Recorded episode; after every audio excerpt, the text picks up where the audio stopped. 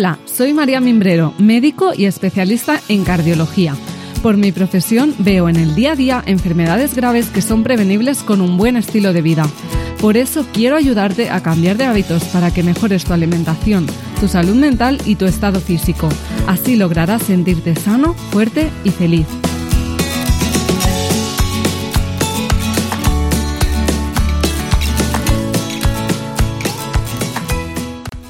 Bienvenido a Cambia de Hábitos, el podcast en el que no paramos de aportar valor para mejorar tu salud. Hoy vas a aprender sobre corazón y deporte y ejercicio. Y para ello tengo conmigo a una compañera, ha sido compañera de trabajo en el Hospital Clinic, la doctora María Sanz, es cardióloga, eh, como digo, en el Hospital Clinic de Barcelona y está subespecializada en cardiología del deporte y rehabilitación cardíaca. Ella misma es deportista y le apasiona todo este tema, así que vamos a disfrutar mucho de, esta charla. Hola María, bienvenida. Hola, ¿qué tal María? Muchas gracias por la invitación. La verdad es que me hace muchísima ilusión estar aquí y espero que bueno que podamos transmitir la pasión que tenemos por los buenos hábitos a, todos los que nos escuchan. Eso es, este es el objetivo. Y bueno, ¿y por qué queremos hablar de este tema? ¿no? Pues eh, pensaréis que la enfermedad cardíaca, pues bueno, a mí no me toca porque yo no tengo o lo que sea, pero en realidad todos conocemos a alguien que ha tenido o tendrá un infarto. Yo misma en mi familia tengo varios casos de enfermedad cardíaca. Así que no estamos hablando de una, enfermedad, enfermedad rara, sino una de las causas de muerte más frecuente y además en personas eh, pues jóvenes realmente. y bueno, para explicar un poco eh, las consecuencias de un infarto, realmente de un infarto, cuando se te tapa una arteria y bueno, te coge este dolor eh, torácico, mucha gente sobrevive, pero también mucha gente muere. O sea, realmente puedes tener una arritmia, eh, al suelo desplomado y, y, te puedes morir. Y esto, pues a nosotras eh, que hemos trabajado de cardiólogas, hemos estado en la UCI, ¿no? Durante nuestra formación, pues nos toca mucho y si queréis saber un poco más de este tema, podéis escuchar el primer episodio de este podcast en el que, en el que explico por qué. Mm, cuál es mi motivación para ser divulgadora y realmente es este, ¿no? O sea, es que la gente sepa que puede hacer cosas para evitar estas consecuencias tan graves como la muerte o, incluso pues tener problemas cerebrales, consecuencia de una parada cardiorrespiratoria, etcétera, que no es una cosa eh, tan rara. ¿No, María? No sé si opinas igual o tuviste experiencia similar. No, sí, yo escuché tu primer podcast y la verdad es que es un poco la motivación que, que tenemos todos en cuanto los que nos dedicamos a la prevención cardiovascular, creo que viene un poco del mismo punto, es decir, ver cómo eh, podíamos haber evitado tantas muertes y tanto dolor, ¿no? Yo, yo en mi caso tuve también una experiencia que era muy similar a la que comentabas, en este caso era una persona también joven de unos 40 años, eh, que entró con una parada cardíaca, tuvo un infarto, parecía que todo iba a salir bien, hicimos hipotermia, bueno, una serie de tratamientos que se hacían en ese momento y cuando llegó el momento de despertarlo no, no se despertó. Estaba todas las, eh, para mí ese fue el caso que más nos marcó porque todo daba buen pronóstico, parecía que todos los parámetros iban bien y en el momento de, despertarlo del coma la persona no se despertó con 40 años que tenía en ese momento. Entonces, bueno, yo supongo que a todos nos, no tenemos un caso en la mente que nos, nos llevan a, a motivarnos aún más, ¿no? Aparte de que, bueno, no sé si es tu caso, supongo que también, eh, siempre nos en mi caso, mi vida es el deporte desde prácticamente que nací, por lo cual me ha motivado ya antes de ser cardióloga en este sentido. Sí, ¿no? Bueno, para, para remarcar un poquito eh, esto que explicamos, ¿no? Del coma, pues realmente cuando tienes una parada cardiorrespiratoria por, por una arritmia, ¿no? O sea, sucede una arritmia, la sangre no llega al cerebro y te caes desplomado, ¿no? Por esto, porque no, no hay riego sanguíneo. Entonces, eh, si estás varios minutos que no te reaniman, no llega oxígeno al cerebro. Además, solo con ocho minutos de que no te llegue sangre al cerebro, ya hay daño cerebral grave. Eh, luego te reaniman, parece que todo va bien, te abren la arteria, bla, bla, vas a la UCI y luego no te despiertas. Hay problemas neurológicos, que esto mucha gente no lo sabe, ¿no? Y piensa, estás, yo ni idea, pensaba que un infarto o te morías o yo qué sé, o más o menos iba la cosa bien, ¿no? Pero realmente son consecuencias y sobre todo lo vemos en jóvenes, ¿no? Que es como que, impacta mucho y por eso pues tenemos esta pasión. Y yo, María, no soy deportista como tú de toda la vida. yo sé que tú eres una apasionada del deporte, pero yo, la verdad que cero deporte en toda mi vida. Eh, intenté hacer básquet creo que medio año de joven Y, nada, y hace tres años, o sea, yo porque sé que, que, había que hacerlo, había que hacerlo, y hace tres años, cuatro, que ya empecé a hacer mis pinitos de deporte y ahora lo he conseguido y sé lo que, por eso sé lo que cuesta meter, o sea, iniciarse. O sea, que creo que tú tienes una gran suerte de haberte metido desde, desde jovencita, ¿no? Que, y, y por eso... para mí lo que me cuesta, perdón que te corte, lo que me cuesta es no hacerlo. Claro, es que eso es una suerte. Sí, sí. ¿Y tú qué habías hecho? ¿Atletismo de, de jovencita? yo desde, Bueno, la verdad es que tenía una combinación de deportes un poco curiosa, porque el físico que acompaña a los deportes es un poco diferente. Yo hacía balonmano, que estuve de hecho en la selección eh, también asturiana, etcétera, y hacía gimnasia rítmica a la vez. Con lo cual, era una mezcla un poco curiosa, pero sí, sí. sí y ahora, bueno, pues la verdad es que cualquier tipo de deporte. Es que cuando naces con esa pasión, te da igual. que...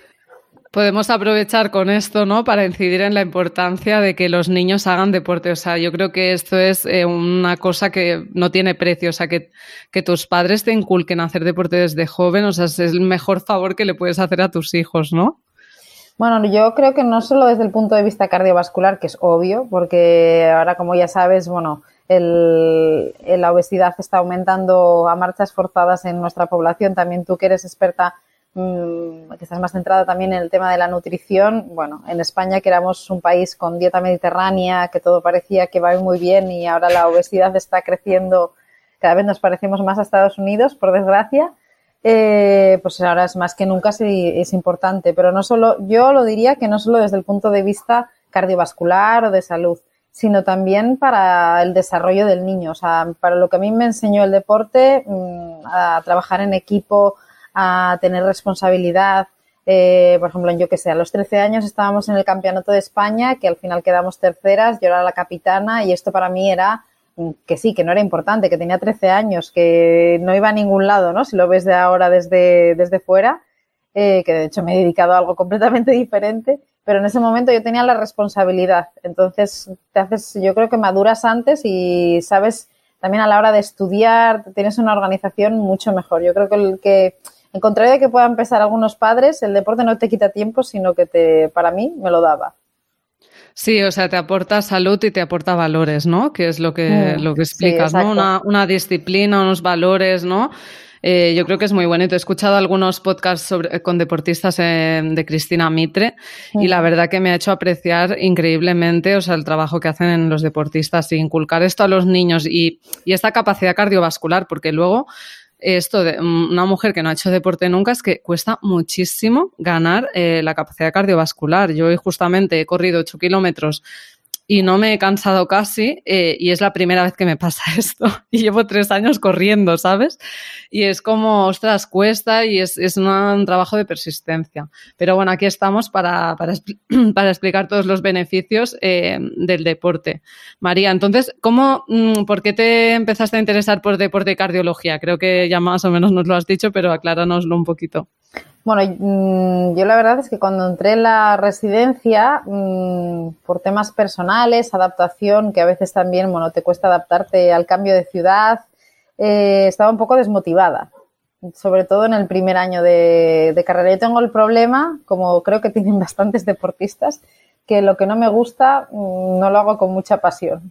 Necesito que me guste lo que, lo que, lo que hago. Luego, cuando me gusta, lo hago con mucha pasión todo, ¿no? Pero eso es verdad. Eh, y en el segundo año estaba un poco desmotivada y una, una adjunta tuvo tuve la suerte de que se diese cuenta de que algo no iba bien, mm, que a pesar de que yo era muy rápida aprendiendo, no, no focalizaba tanto como debería.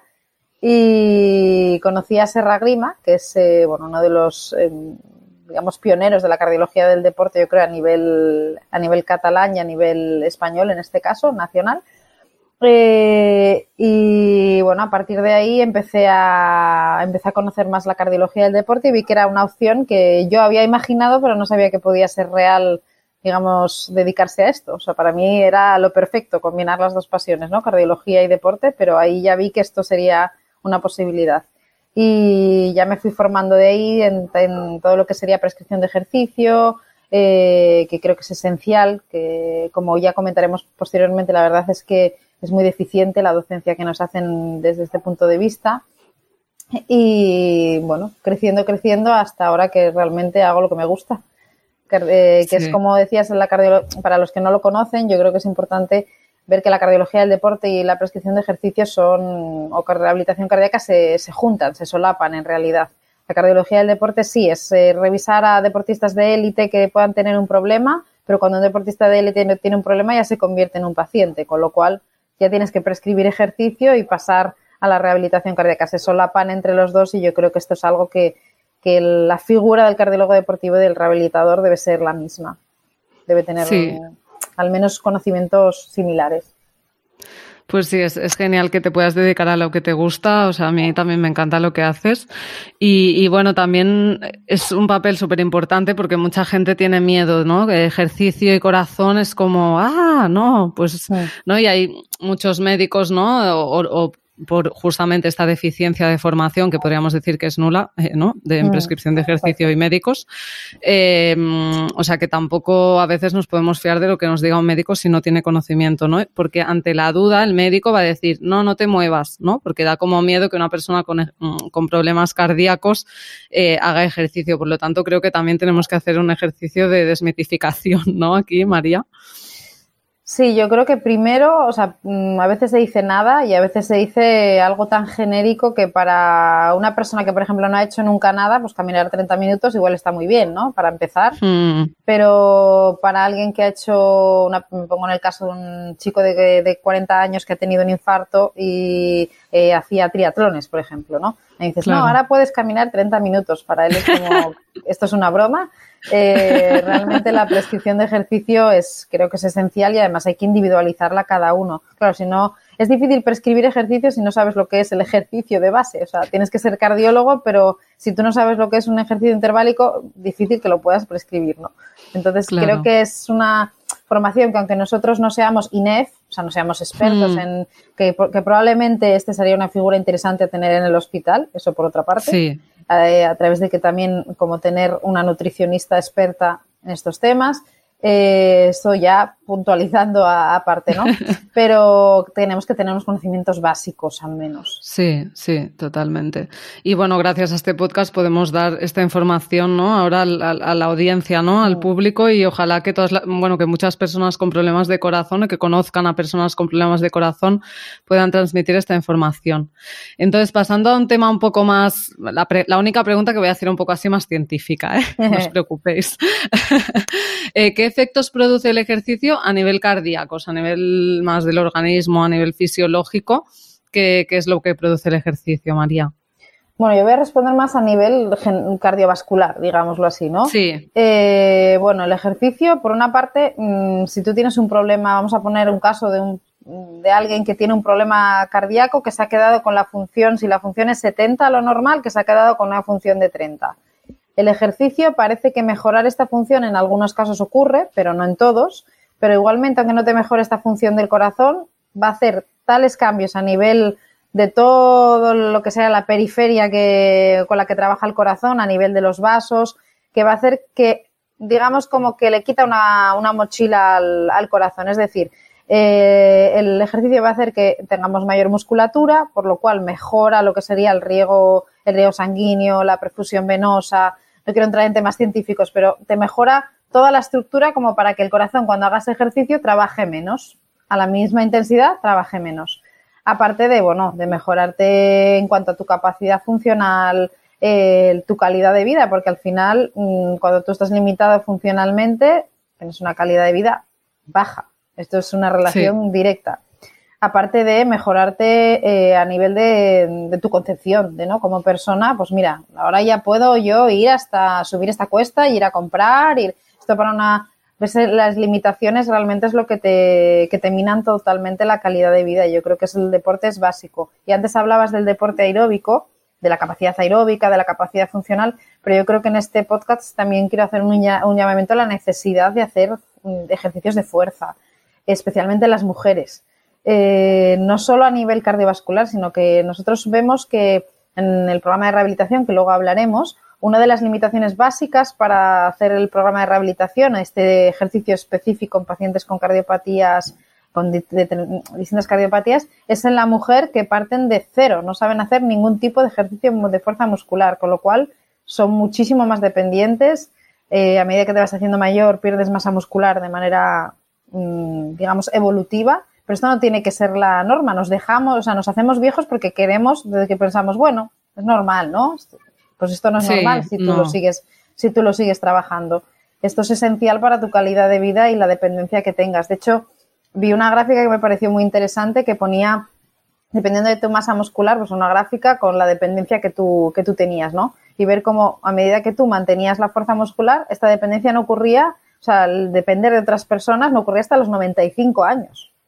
Claro. Cuando a los 70 hay gente que dice, no, es que yo ya estoy mayor, me tienen que llevar las bolsas. Esto lo hemos normalizado, no es normal.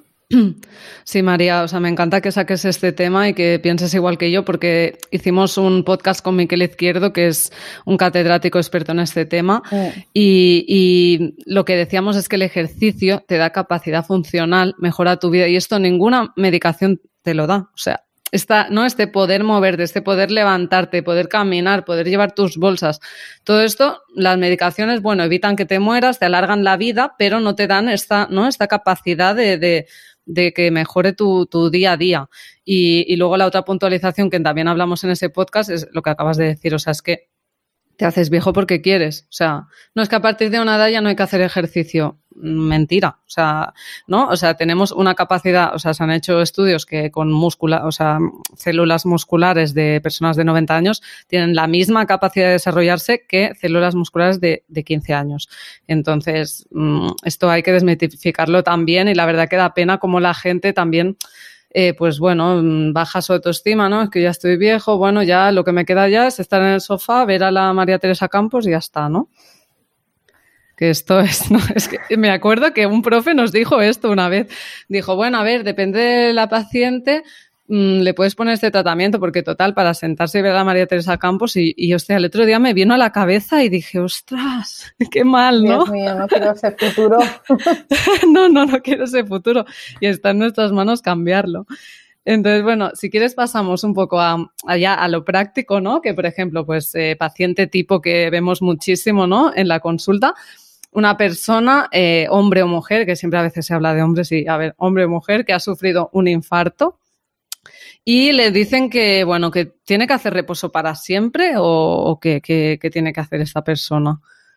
Bueno, pues tanto un hombre como una mujer, mm, eh, lo primero, una vez que pasa esta, esta fase intrahospitalaria, ya dentro del hospital, debería hacer algún tipo de movilización. Obviamente, dependiendo, no vamos a entrar en temas así como muy estrictos, digamos, científicos de cada infarto y demás, pero ya dentro del, o sea, ya hay unos profesionales dentro del hospital que son los fisioterapeutas que ya le van a hacer empezar con la movilidad para que una persona cuando se vaya a su casa, probablemente en cuatro días, eh, ya se vaya, mm, bueno, pues digamos con una cierta, con una cierta movilidad, caminando, eh, y nosotros empezamos lo que sería la, eh, realizar un ejercicio, digamos, un entrenamiento ya guiado a partir de las cuatro semanas, como para dejar que esta pequeña cicatriz que haya quedado en el, en el corazón, pues cicatrice, como un, como un músculo normal, digámoslo así, ¿no? Cicatrice del todo.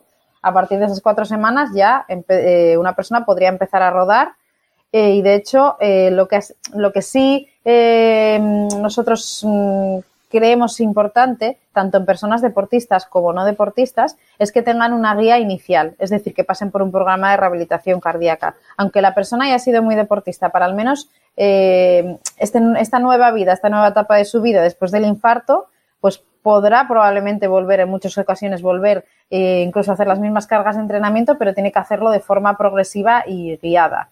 Eh, si es que quiere llegar a, esto, a estos niveles, digámoslo así. Y una persona que, eh, un paciente que en otro caso sería sedentario, imaginémoslo, pues que cambie su vida en base a este, a este evento, ¿no? Eh, a veces hablas con pacientes del programa de rehabilitación cardíaca y para ellos lo mejor que les ha pasado es que es tener un infarto, porque digamos que les ha, les ha despertado, ¿no? Como realmente estaba llevando un estilo de vida que, que bueno, tengo que cambiar de, de, golpe y al revés, el triatleta, por ejemplo, ¿no? Dices, bueno, pues que yo creía que llevaba un estilo de vida muy saludable. Muy saludable no es entrenar 18 horas, no hacer los descansos adecuados, trabajar. Este es otro perfil que nos encontramos, el típico ejecutivo que además mm, viaja mucho, eh, tiene un estrés eh, muy importante, a veces hay consumo como para mantener un poco ese ritmo de mm. anfetaminas o cocaína y también es una llamada de atención a, a, ese tipo de paciente, ¿no? Sí, María, o sea, totalmente. Yo siempre que los pacientes, que pacientes ingresan, ya sea por un infarto, a veces un aviso o una tontería que, ¿no? Que, que, les haga despertar. Creo que es una wake up, una wake up call, ¿no? Que el cuerpo dice, ostras, voy a dar una, una señal y la mayoría de veces tienes la suerte de que, bueno, que sobrevives, que todo va bien gracias a la medicina, ¿no? Pero bueno, hay veces que no, no llegamos a eso, ¿no? Y, y luego, pues esto, aprovechar esta oportunidad para cambiar tus hábitos ya sea de un extremo o de otro, ¿no? Porque es muy importante esto que has dicho de que el triatleta o el ejercicio de demasiada intensidad sin descansos también es inflamatorio, ¿no? O sea, también eh, es proinflamación, proinfarto y el estrés eh, también. O sea, que también produce alteraciones a nivel hormonal que nos podrían predisponer. Así que, bueno, término medio, ¿no? Tú que ves tantos triatletas y eso, ves que se pasa la gente claro, El triatleta, o sea, una cosa es el triatleta deportista de élite que vive de esto, o sea, esto hay que tenerlo en cuenta. Yo creo que la gente tiene que un poco metérselo, ¿no? En la cabeza. Un deportista de élite mm, necesita para su recuperación muscular una serie de horas que no tenemos si nosotros trabajamos, tenemos una familia, eh, con lo cual no puedes hacer la misma carga de entreno que un deportista de élite trabajar, tener una familia, porque es que realmente entonces de dónde tiras esas horas de sueño. Normalmente, ¿no? Porque es que el día tiene 24 horas. Eh, hmm. lo que no y luego aparte cada, cada persona tiene una, o sea, esto no se sabe todavía por qué, pero hay, cada persona tiene una genética y una capacidad de adaptación a las cargas de entrenamiento que eh, muchos de estos eh, triatletas amateurs no saben cuál es su límite. O sea, se ponen a entrenar hasta que una, una, llamada de atención les da lo que es el límite. Otros no. Otros, mira, tienen una genética privilegiada y no les ocurre, ¿no? Pero yo creo que realmente si queremos hacer deporte hay que hacer deporte por salud, algo que te guste y que te motive, eso está clarísimo. Pero un poco adaptar y ser realista a, las horas de que tienes al, al día y que puedas asegurar el, el, digamos, el descanso adecuado. Y como bien dices, es un proceso proinflamatorio estar estresado que no llego a la piscina, que luego tengo que ir a coger a los niños, que voy corriendo a la, a la oficina, hacer eh, correr y a la vez estar escuchando por, o sea, y a la vez estar trabajando. Son ciertas cosas que quizá menos horas, pero haciendo, o sea, focalizado en lo que haces, ¿no? Claro, o sea, mm, no podemos llegar al extremo de la obsesión y del no disfrute, ¿no? Porque también a veces mm, este tipo de personas que si números, que si no sé qué, que si no, no, o sea, hay que disfrutar el deporte. El deporte es un, es como un honorar al cuerpo, ¿no? Como por decirlo de alguna manera, ¿no? O sea, si tenemos un cuerpo, pues le, le damos este deporte, no es contar calorías, no, no es nada de esto, es simplemente disfrutar de nuestra salud, ¿no? Que, que tenemos una responsabilidad, nos han dado un cuerpo sano, pues, pues tenemos esta responsabilidad de mantenerlo, ¿no? Porque hay personas que nosotras bien sabemos, pues que nacen con enfermedades, ¿no? Y, ostras, eh, no, no tenemos que dar por sentada la, la, la salud, ¿no? Exacto. Bueno, María, y por ejemplo, para ponernos un poco más eh, a lo práctico, tú que eres súper experta en este tema, eh, ¿qué ejemplo de rutina semanal y, qué progresión podríamos tener en un paciente tipo eh, que viene de una vida con malos hábitos, que es el más frecuente, ¿no? que es sedentario o sedentaria y, que ha tenido un infarto, desde el infarto hasta conseguir un nivel de ejercicio bastante bueno? ¿Qué, progresión debería hacer? Bueno, lo que, eh, lo que os decía previamente, primeramente va a hacer una fase 1 que es simplemente de movilidad en el hospital, va a ir viendo un poco, ya conoce a la fisioterapeuta, eso es lo que hacemos en el hospital. Una primera fase en la que ya conoce a la fisioterapeuta que va a hacer la fase 2 del, del programa y durante esta fase 2 que os digo que empieza normalmente al mes de, de tener el infarto, también depende de cada uno, pero normalmente es esto, pues vamos a, lo primero que hay que hacer es ver cuál es la capacidad funcional de este, de, esta, de este paciente o, esta paciente, ¿no? Eh, ver que hacemos una prueba de esfuerzo maximal, o sea, es decir, vemos hasta dónde puede llegar inicialmente antes del programa, si hay algún tipo de contraindicación y ahí empezamos. Y ya la rutina desde el inicio va a incluir fuerza y aeróbico. Solo que empezamos normalmente a unos niveles de intensidad moderada. Moderada para la que, para la persona que lleva el pulsómetro, Claro, es difícil de estimar porque nosotros lo estimamos a través de la frecuencia cardíaca que obtenemos en la prueba de esfuerzo, que no es la frecuencia cardíaca de la edad menos O sea, 220 menos la edad, es una cosa diferente. Pero para tener una idea para una persona que no tiene esta posibilidad de hacer un programa de rehabilitación cardíaca, pues en moderado implica que tú cuando haces el ejercicio puedes hablar sin que te se entrecorte la voz, digámoslo así, ¿no? Eso sería como empezamos, ¿no? Podemos empezar con rutinas que nos gusten. No hace falta caminar. Si a mí me gusta ir en bicicleta, pues voy en bicicleta. Si a mí me gusta nadar, nado. Normalmente empezamos de manera progresiva. Pues, por ejemplo, empezas con 15 minutos, al día siguiente 20 minutos. Estoy hablando de la parte aeróbica, ¿eh? Sí. Y eh, a lo largo de la semana se pueden hacer 5, 6, 7 días a la semana si, este, si es esta intensidad. 40, 50, 60 minutos y la parte de fuerza es lo que tenemos que añadir. Es decir, si solo tenemos una hora al día, 30 minutos de, aeróbico y 30 minutos de fuerza. Si, tenéis, si queremos hacer un día sí y otro no, pues la fuerza un día sí y otro no. Y mantener el aeróbico como en tu día, en tu día a día, ¿no? La fuerza. Pues la fuerza no hay que hace falta hacer eh, ejercicios de alterofilia es decir, nosotros lo que vamos a hacer es, eh, primero, movilidad, aprender los ejercicios. Esto es una de las cosas importantes. ¿Qué pasa? Que mucha gente no sabe hacer ejercicios de fuerza. Ni sabe hacer una sentadilla bien, ni sabe hacer una, mm, sé, pues, eh, una flexión bien. Esto es lo primero que tiene que aprender alguien. Y lo que tiene que aprender son ejercicios funcionales. Es decir, ¿yo qué voy a necesitar cuando sea mayor? Pues poderme levantarme y sentarme de la silla. O sea, sola, sin tener que apoyarme. Esto es una sentadilla pues la vamos a hacer primero sin peso, luego vamos a ir añadiendo cada vez un poquito de peso. Y hay personas que no han hecho nunca deporte, como tú bien decías, de 70 años, que acaban haciendo una sentadilla con 10 kilos. No hacemos pesos de un kilo. Esos pesos de un kilo no sirven para nada. Sirven para, el, mm. para la parte inicial, pero hay que ir progresivamente aumentando. Con lo cual, si no tenemos la posibilidad de ir a un programa de rehabilitación cardíaca, sí, eh, que eso sería lo ideal, para un paciente con, con un problema cardíaco. Una vez que acaba este programa, pues este, esta persona va a tener una guía y ya a partir de ahí pues puede seguir en un gimnasio, bueno, ahora difícil, pero más adelante esperemos que se vuelvan a abrir, o con un eh, entrenador personal, o ya cuando él sepa hacerlo autónomamente en su casa. Claro. ¿Y, y cuándo progresamos a, o sea, podemos progresar a más alta intensidad, ¿no? Aquello que dices, ostras, pues igual no podría mantener esta conversación eh, con una persona, ¿no? Yo eh, esto considero que se debe, que la persona debe esperar a que acabe el programa. Normalmente pues, son tres meses después, ¿no? O sea, del, infarto. También depende de cada, de cada persona, pero eh, lo primero que tiene que aprender es hacer, a ver cuáles son sus límites. Eh, primeramente se va a taquicardizar una persona sedentaria, se va a taquicardizar, va a subir la frecuencia cardíaca súper rápido al principio.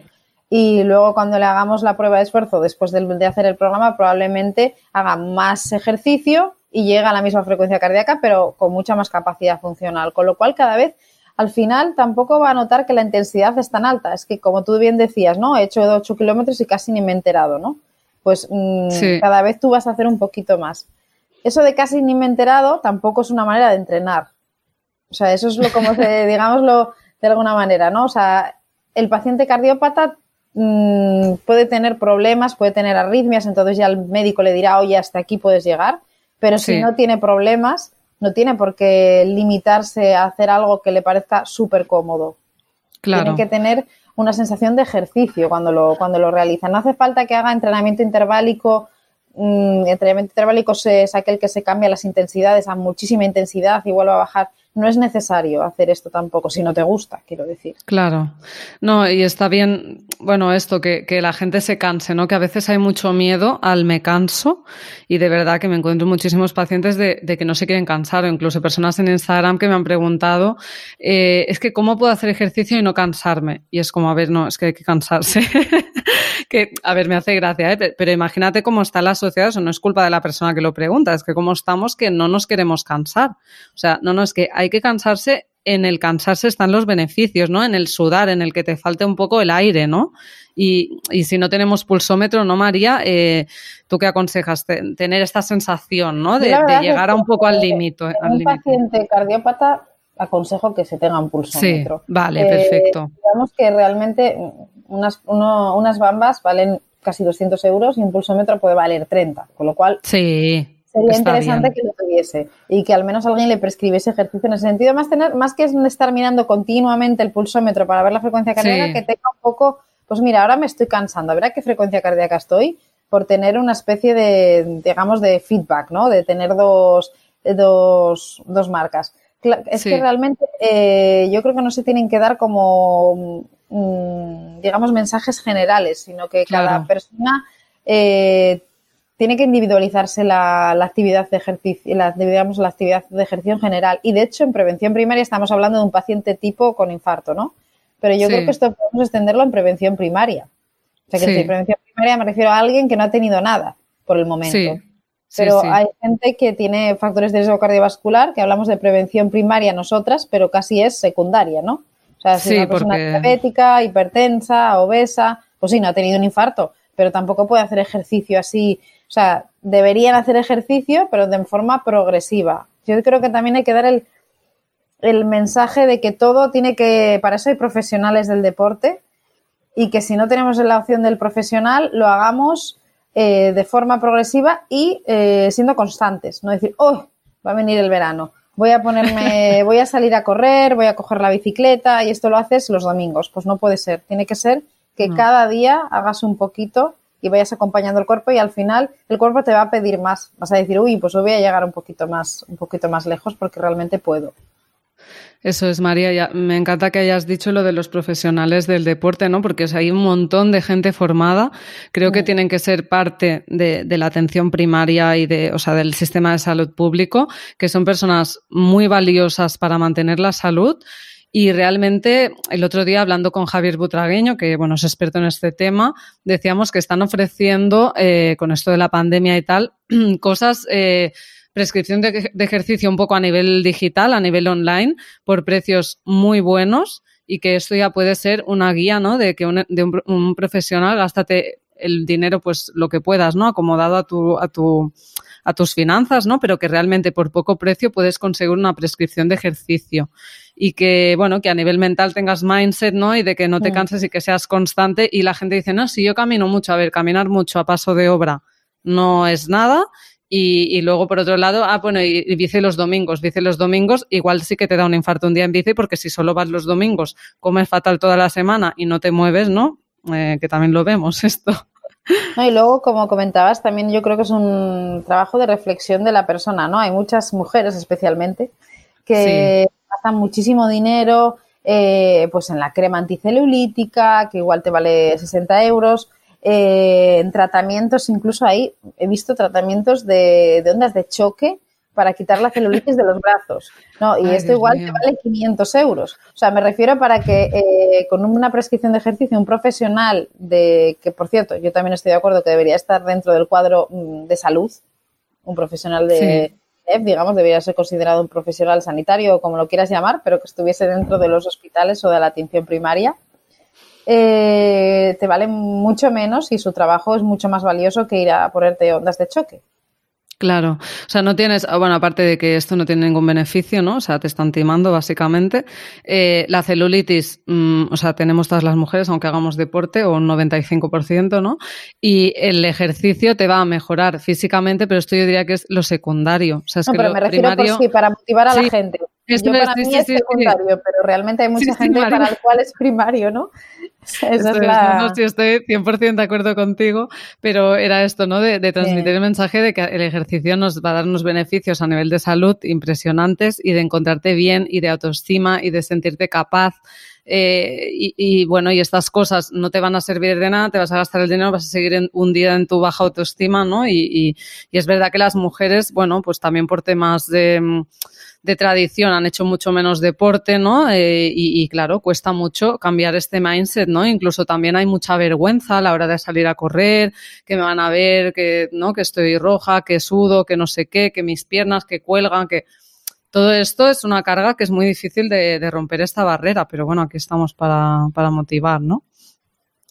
Y María, quiero ahora que hablemos mm, unos minutitos sobre eh, lo, que, lo que hacéis ¿no? en, a nivel de rehabilitación cardíaca en el Hospital Clinic y sobre todo de si esperabais tan buenos resultados en, en pacientes eh, que lleváis muy graves, ¿no? Estos pacientes que nacen con enfermedades del corazón eh, graves, en pacientes que ya están con insuficiencia cardíaca avanzada, o sea que a veces están en lista de, de trasplante cardíaco y, bueno, mm, ver ¿no? Eh, qué, efectos tiene el ejercicio en estas personas ya tan enfermas, ¿no? Que siempre se ha dicho la gente enferma que esté en cama y ya está, ¿no?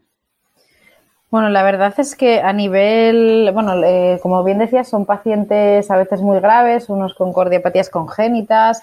los resultados positivos realmente, mm, bueno, creíamos mucho en el programa y pensábamos que iban a mejorar la capacidad funcional, que iban a mejorar eh, también los síntomas de, ansiedad, de depresión por este, por este motivo, por encontrarse pues, más menos dependientes, digamos pero sí que nos ha sorprendido, aparte de, los de la mejora, que en algunos casos ha sido increíble, o ha aumentado el doble su capacidad funcional en algunos casos, nos ha sorprendido también el, la capacidad del efecto grupo, ¿no? De, había gente desde 80 años, 90 incluso, gente de 20 años porque tenían cardiopatías congénitas y cómo el efecto de grupo hacía motivar a, todos y al final les hacía encajar en todo, en, digamos, al, en el grupo en sí. Es decir, por ejemplo, yo tengo 20 años y digo, ¿qué hago aquí con una persona de 90 años, ¿no? Que tengo una cardiopatía congénita y encima me hacen venir a este, a este programa, que es la primera impresión, ¿no? Pero luego al final se apoyan entre ellos y son,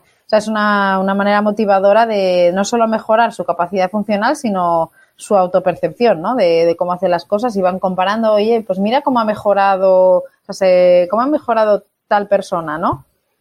Y tenemos el caso de una, persona, de una paciente que precisamente me enviaste tú de urgencias, que, bueno, mm, cuando llegó, nosotros hacíamos el, ahora obviamente lo hacemos telemático, pero cuando hacíamos la actividad en el gimnasio, se hacían en, la, en el primer piso, con lo cual tenía que subir unas escaleras que eran en total ocho escalones, ¿eh? Pero ella dijo, uff, tengo que, para hacer la clase tengo que subir estos ocho escalones y esta persona pues subió con dificultad los ocho escalones y es el día de hoy que todavía nos sigue a través del programa telemático, ha perdido 15 kilos y sobre todo, como dicen mis hijos, mm, no me conocen de la capacidad funcional que tienes, la calidad de vida para esta persona has pasado de, del, vamos, de 0 a, a 9 Sí, sí. Bueno, me llena, bueno, piel de gallina y me llena el corazón estos casos porque me acuerdo de esta paciente y me acuerdo de que la fui a valorar, creo que pues porque venía por insuficiencia cardíaca y la señora, pues era una señora con 70 años que tenía nietos pequeños y que y que me, me contó esto, pues que no, no podía moverse, o sea, no podía caminar, se cansaba de todo, no, no podía disfrutar de su vida, de sus nietos, ¿no? Y bueno, al final el tema cardiológico le pude dar de alta, pero dije, ostras, esta señora, o sea, ¿cómo, cómo se beneficiaría del, de, de, la rehabilitación cardíaca?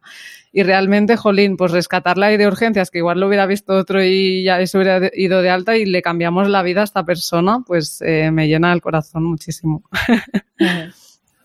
Bueno, y para, bueno, para, para dar un poco eh, el toque, ¿qué piensa, piensas que realmente el ejercicio es una forma de medicina para, para el corazón, viendo todos estos casos y con toda tu experiencia? Bueno, y más que una forma, diría que es la, la mejor medicina que existe actualmente. o sea, es la más económica sí. y la más eficaz, como bien dices, porque no solo mejora, obviamente, tus síntomas eh, y demás, sino que te mejora a ti como persona. O sea, te hace estar mejor a nivel emocional, eh, mejor con tu familia, eh, tienes más autoconfianza. Para mí es, mm, es la medicina no solo en el paciente cardiovascular, sino en general, ¿no?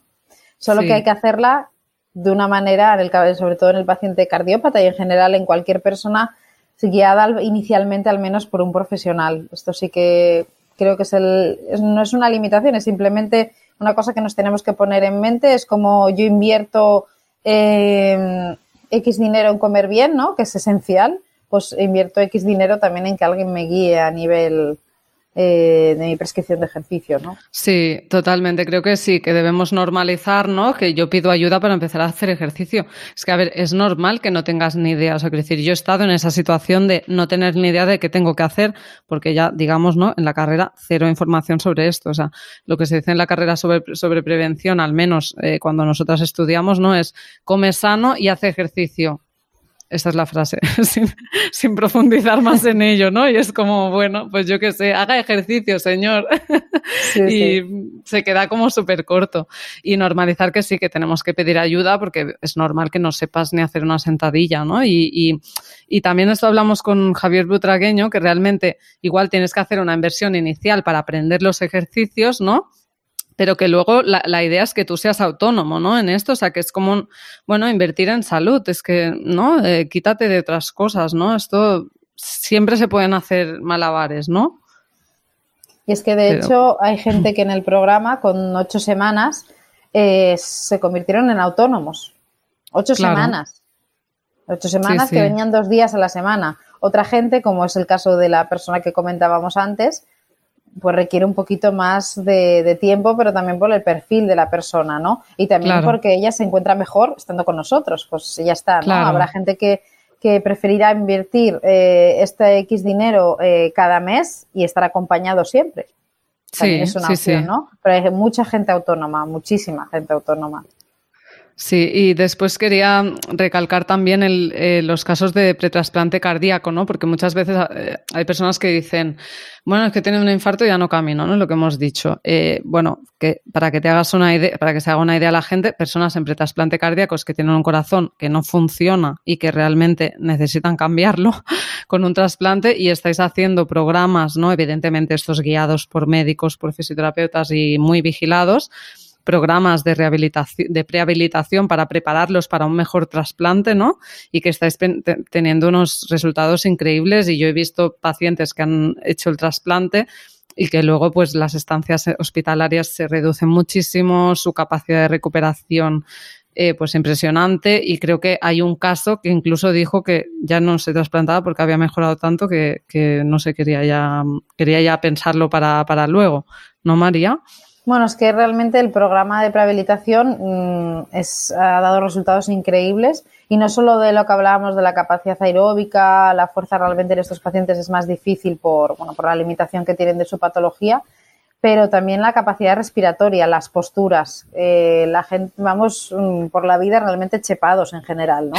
Entonces, eh, esta gente ha perdido muy, mucha, mucha musculatura por, por la propia limitación de su cardiopatía y devolverle un poco de movilidad eh, es esencial para el posoperatorio y para el intraoperatorio. O sea, cuando estás eh, realmente que te, o sea, mm, que a una persona le quiten el tubo que te ponen para anestesiarte, a veces depende de tu, o sea, bueno, muchas veces depende de tu musculatura torácica y de tu complexión. Si vas fuerte, has hecho muy bien la prehabilitación, incluyendo esta parte respiratoria que es esencial en estos casos. Eh, aparte que ya sabes cómo funciona el ejercicio, con lo cual en el posoperatorio lo harás mucho más fácil y lo harás más, más veces, estarás más avanzado, es un dato de que realmente vas a estar mejor. A nivel de esta prehabilitación también incluye una parte nutricional y una parte emocional que son esenciales. Hay muchos pacientes que están con una albumina muy baja, que se les incluye eh, este porcentaje y luego yo, mm, aunque suene muy idílico, no sé cómo llamarlo, muy esotérico, eh, estar motivado y convencido de que va a salir bien hace que las cosas salgan bien. Claro que sí, es que cambia tu estado emocional. O sea, esto ya es verdad que la ciencia, pues bueno, hay cosas que tampoco se pueden demostrar así, ¿no? Son difíciles porque son, pero no son esotéricas. Es que al final, ¿no? El cerebro, las emociones eh, también estimulan la secreción de unas determinadas hormonas, ¿no? Y, y, este estado de motivación, ¿no? Y de que lo saca de, de estar hundido, de no puedo hacer nada, estoy súper enfermo, ¿no? Te saca de este mood, ¿no? Y, y, ostras, yo me acuerdo un paciente que, que, estaba gravísimo, ¿no? Que es un paciente de Lanzarote, no sé si, bueno, era, era un paciente majísimo, y que después del trasplante, eh, yo qué sé, creo que había pasado un mes y ya se quería apuntar a una carrera, ¿no? Y, y era como, madre, ¿no? Estamos cambiando, ¿no? Con el ejercicio, estamos cambiando el pronóstico de estos pacientes y, y qué fuerte que se haya tardado tanto en darnos cuenta de esto, ¿no? Pero bueno. Y, bueno, por ejemplo, eh, en pacientes que son muy sedentarios, por ejemplo, bueno, ahora pienso pues en algunos pacientes que, he visto esta semana, que bueno dicen que, que, bueno que no se que no se mueven no porque ahora con el teletrabajo mucha gente pues eh, a lo mejor el camino que hacían de, de, ir al trabajo y volver pues no lo hacen no y se ven como atrapados no a nivel mental en este sedentarismo no que al final también es tema mental no eh, no moverse eh, pues me ha gustado mucho la campaña que ha salido en la OMS ahora hace poco, de que cada ejercicio cuenta, ¿no? De que también desmitifiquemos eh, también que eh, hacer ejercicio sea tener que ir a una hora al gimnasio, ¿no? Y que realmente, pues si no tienes esa posibilidad o estás en un punto de tu vida que no puedes, eh, pues bailar, eh, yo qué sé, caminar, eh, levantarte cuando vayas al lavabo a hacer 10 sentadillas, ¿no? Em, que, que, esto también es ejercicio, ¿no, María? Que sería como el ejercicio basal, ¿no? El... Sí, no, aparte, mmm, o sea, todos tendríamos que tener un gasto metabólico simplemente, eh, como tú bien decías, vale, ahora no van a trabajar, pero me pongo en el caso de que no, no estábamos en esta pandemia, eh, simplemente el hecho de decir, es que no tengo tiempo. El tiempo es relativo. Yo siempre, se le, siempre que tengo un paciente delante le digo, no tienes tiempo. A ver, si se te, estamos en pleno invierno, se te estropea la caldera, que tienes tiempo para arreglarla. Sí, está dentro de tus prioridades iniciales, ¿no? Pues tienes que priorizar tu salud. ¿Que no tienes una hora? Pues tenemos esa media hora. Con media hora, si personas, si todas las personas hiciesen media hora de ejercicio al día, sería, vamos, cambiaría totalmente. Sí. Podemos hacer, como bien dices, eh, no hace falta ni material. Eh, levantarse y sentarse de una silla, hacer unas flexiones en la pared para el que no tenga tanta fuerza, hacer un, eh, simplemente un circuito, un circuito en el que hago 10 flexiones, 10 flexiones, 10 sentadillas, ir pasando para no aburrirnos, ¿no? De ir cambiando sí. de estación. Un circuito que llamamos metabólico en este sentido, ¿no? Eh, con 30 minutos es que eh, ya lo tenemos. Obviamente sería mejor hacerlo un poco, hacer un poco de meditación, incluir ejercicios de estiramiento, etcétera. Pero si no lo tenemos, podemos incluirlo, no es una excusa. Porque sí, ¿cuánto sí. tiempo pasan delante de la, de la televisión? Sí, Media no, hora que... se pasan, seguro. Sí, eh, son, es, son excusas que, bueno, que la mente pues está, no quiere salir de esta zona de confort, ¿no? Elige pues eh, la tranquilidad, ¿no? Y claro, evidentemente a veces muchas personas pues están con un sobrepeso muy importante que también mmm, piensan que esto es una limitación, ¿no? Y piensan, ostras, que yo al hacer una flexión con este peso, eh, pues no puedo, ¿no? Y es como que creo que te metes como en una espiral también a nivel mental, ¿no? Y que también esta obesidad o estos malos hábitos, esta falta de ejercicio, también a nivel de hormonas y de neurotransmisores, también te hacen sentir un poco incapaz, ¿no? Y es como rompe esa barrera, ¿no? Every move counts, eh, pues mueve, o sea, empieza a moverte, aunque no sea con prescripción, ¿no? Pues rompe esa barrera, sí. la, el, el momento que ibas a trabajar, pues ve a caminar también, o sea, ¿no? Aunque estés haciendo teletrabajo, sal de casa y date tres vueltas a la manzana. El momento que invertías en fumar un cigarrillo, hazte 10 mmm, sentadillas, o sea, o bailar, por ejemplo, esto lo, lo, escuché de un médico inglés que me pareció precioso, eh, pues que toda la familia antes de cenar eh, pusieran música que les gustara y se pusieran a bailar 10 minutos. Pues es que eso cuenta también, ¿no? Este trabajo y, sí, sí. y, que, bueno, que a veces pensamos que es como súper difícil hacer ejercicio y para empezar no tienes que hacer ninguna gran cosa. O sea, por ejemplo, bailar a nivel cardiovascular es brutal. O sea, acabas sudando y que te falta el aire. Casi nos pasaríamos a moderado intenso. Depende de cómo, ¿no? Depende de cómo, sí. ¿Qué opinas de esto, María? No, bueno, realmente, a ver, mmm, yo creo que lo más importante es empezar. O sea, sí. como, dices, como bien dices tú, romper la barrera y empezar. Eh, si ahora no estoy en mi momento de hacer un ejercicio prescrito, no mmm, tengo demasiadas cosas en el plato ya que tengo que, que lidiar con, bailar, hacer sentadillas, eh, flexiones en la pared, todo esto lo puede hacer cualquier persona. Eso es. limitación. Disculpa. Sí, María. Y bueno, ya para cerrar, eh, como hay un tema sobre ejercicio de corazón que las dos creemos que, es bastante importante ahora, y es que nos estamos encontrando mucho en la consulta eh, personas que en contexto de la pandemia del COVID, pues eh, tienen ansiedad, ¿vale? O sea, pero es que se encuentran casos realmente impactantes de personas que incluso pierden mucho peso o que realmente están mal, ¿no? Y vienen por, dolores torácicos, palpitaciones, ¿no? Eh, y bueno, está genial que les hagamos el estudio cardiológico, pero si todo sale normal, tienen, que hacer algo, ¿no? También, o sea, aparte de abordarlo a nivel mental. Eh, pero bueno, explícanos un poco, María, qué, qué papel crees que tiene el deporte en estos síntomas eh, cardiológicos. Bueno, mm, es que aparte de que lo crea, está realmente demostrado. El, el deporte, eh, como antes comentaba, aparte de tener una descarga endorfínica importante que te hace sentirte mejor una vez que lo haces, ¿no?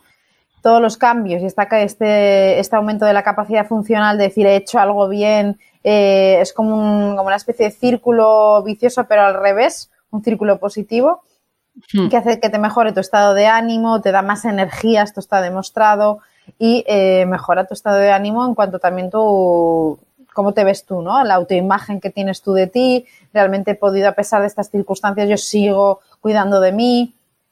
En esta pandemia, quiero decir, ¿no? O sea, para mí, yo creo que el, que el, deporte es el que ha mantenido a muchísimas familias que han estado en situaciones, eh, por desgracia, con problemas, eh, bien sea de salud o bien sea económicos en esta situación de pandemia, que les ha mantenido unidos. O sea, muchas, eh, como tú comentabas, ¿no? Lo de bailar, también he visto casos de, tengo casos en la consulta de familias que han dicho, mira, pues vamos a hacer con los niños, hacemos este circuito, vamos a hacerlo juntos. E incluso les ha unido el deporte. O sea, hacerlo, el hecho de la pandemia, estar en casa, pues les ha hecho hacer más ejercicio y estar más unidos. Con lo cual, poco responder a la, a la situación que nos encontramos que no es, que no es fácil, ¿no? Para, para nadie. Aparte del apoyo, obviamente, psicológico que esta pandemia, yo creo, en mi opinión, no soy psicóloga, pero creo que también ha hecho que se despierten muchas cosas que quizá teníamos dormidas por la velocidad en la que íbamos, ¿no? Diariamente. Sí. Totalmente, es que se encuentran muchísimas personas con, con, problemas y bueno, también siempre aprovecho cuando sale este tema, ¿no? De que ir al psicólogo no es estar loco, no es, o sea, ir al psicólogo solo puede mejorar tu vida, ¿vale? O sea, realmente todo el mundo en mayor o menor medida tiene pequeños traumas y siempre digo que nadie se merece estar en un estado de ansiedad y encontrarse con un malestar mental. Primero tienes que identificarlo, o sea, no estoy bien, o sea, no estar bien no es normal, por lo tanto, eh, aborda el tema y ya que estamos hablando de, deporte, el, deporte te puede ayudar muchísimo por esto de, la secreción de endorfinas, por estas hormonas eh, pues que se liberan y, porque también es una forma de descarga del estrés, ¿no? Que, que realmente, bueno, ha demostrado muchísimos beneficios en manejo del estrés junto con técnicas de meditación, yoga. Eh, o sea que realmente si se descarta que tengas ningún problema cardiológico, que va a ser lo más probable, ¿no? Si eres una persona medianamente joven y tal, eh, abórdalo, tienes que abordarlo, ¿no? Porque yo me he encontrado, pues mira, pacientes que yo qué sé, pues a lo mejor el médico les dice, bueno, es que es normal que estés nervioso, toma un día pan, ¿no? María, ¿qué, ¿qué, opinas de esto? Bueno, es que yo, eh, una de las, el primero que está, el tratamiento con ansiolíticos mm, está un poco, es un poco excesivo en general en la población. Realmente el porcentaje de personas que toman ansiolíticos es excesiva. Hay gente que lo necesita en un momento puntual y obviamente hay que dárselo. Pero yo creo que, lo sé, que el cambio del estilo de vida es, es básico para que una persona eh, afronte la ansiedad. En algunos casos puede ser genética, puede tener otros componentes y te requerir incluso medicación, ¿no? Pero yo creo que también a veces hay que sentarse delante de un profesional como un psicólogo, como bien decías, eh, y es una manera de invertir. Un poco lo mismo que decíamos en el profesional deportivo, mm, que mejor que invertir en tu mente, que es la que te va un poco a, veces la limitación para hacer ejercicio viene de ahí, de que tú no te, como tú bien decías, no hay gente que dice, es que no voy al gimnasio porque es que, a ver qué vergüenza, ¿no? Que me van a ver así con mallas y demás. Esto realmente, ¿tú crees que a esa persona que está en el gimnasio le importa cómo vas tú con las mallas? O sea, esto es una cosa que tienes tú mentalmente y tienes que hmm. cortar esas barreras mentales también. A veces esos límites mentales se, se, abren y te ayudan a comer mejor. Ya sabes, tú que eres, más, que eres muy experta en nutrición, muchos problemas nutricionales, si no por decir el 90%, son mentales. Sí, sí, sí, sí, totalmente. No, no, me, bueno, me encanta que hablemos de esto y de, y de cómo es verdad que eh, iniciar un, un, círculo virtuoso de buenos hábitos te puede llevar a mejorar tu salud mental, porque muchas veces eh, es creerse, este creerse incapaz de hacer cosas por ti mismo, ¿no?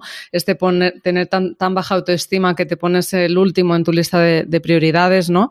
Y cuando realmente dices, no, yo soy importante, yo me tengo que cuidar, esto mejora mucho tu, autoestima y puede mejorar muchísimo estos síntomas de ansiedad, pero evidentemente hay muchos fantasmas del pasado y realmente te encuentras gente que te explica historias increíbles de, dramas y, y, que dices, pero a ver, mm, ¿tú crees que tú solo vas a poder afrontar todos estos problemas? Todo el mundo tiene una historia y todo el mundo la ha vivido de una manera y por lo tanto tenemos que abordarlo desde todos los puntos. Mejora tus hábitos, ve al psicólogo, aprende a meditar, haz yoga, ¿no? Y, todo esto es que mejora la vida de las personas gratis, ¿no? Como decimos, y sin ansiolíticos y sin nada. Yo de los ansiolíticos me pongo los pelos de, me ponen los pelos de punta que le den diazepam a la gente así a, por doquier, ¿no? Entonces, bueno, eh, no sé, María, yo creo que, que, ya estamos, que hemos dado un montón de información Y no sé si quieres despedirte dando como, no sé, un mensaje motivacional así para, para nuestra audiencia y ya lo dejamos aquí. Bueno, yo lo que les diría a todos es que lo más importante es eh, querer y ponerse a ello. Que, que hoy camino 10 minutos, pues esos 10 minutos más que he caminado. Yo creo que el mensaje de la OMS es mm, el mejor que podríamos dar para toda la audiencia y también al revés, a la persona que realmente ha hecho muchísimo deporte y ahora se le ha limitado por un problema cardíaco, por un problema X, un problema respiratorio, que no pierda la esperanza que siempre se puede cambiar a otro deporte y quizás es el momento de descubrir otro tipo de deporte y otra disciplina. O sea, yo es que realmente creo que debemos también ir a esta población, ¿no? Que, eh, que se le ha limitado tanto y que de repente cree que ya no sirve para nada.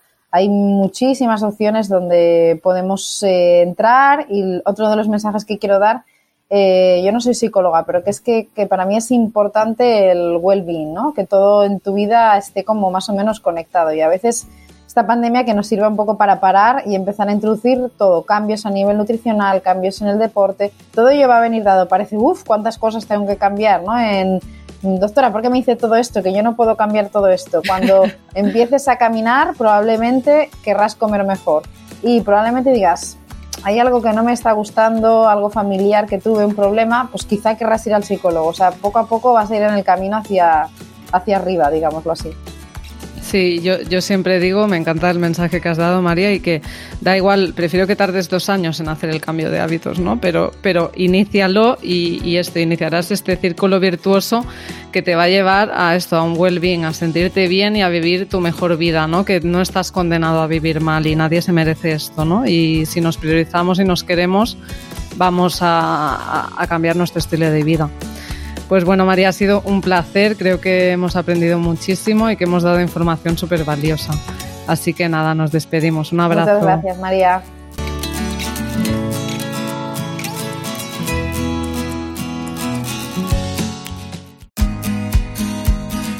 Y hasta aquí el podcast de hoy de Cambia de hábitos. Como siempre, me siento muy agradecida de poder ayudarte e inspirarte a través de esta plataforma.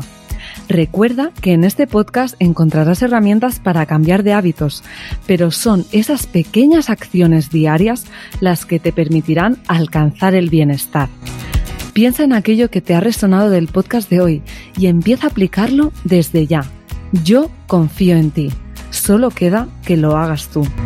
Ya sabes que me puedes encontrar en mi cuenta de Instagram dra.mimbrero donde espero tus mensajes directos sobre este episodio. Ya sabrás que me encanta recibirlos y contestarlos. Y un último favor, si te gusta este contenido, sígueme en tu plataforma favorita y déjame una reseña. Así lograrás que esta información pueda ayudar a más personas. Y como siempre, gracias escuchante.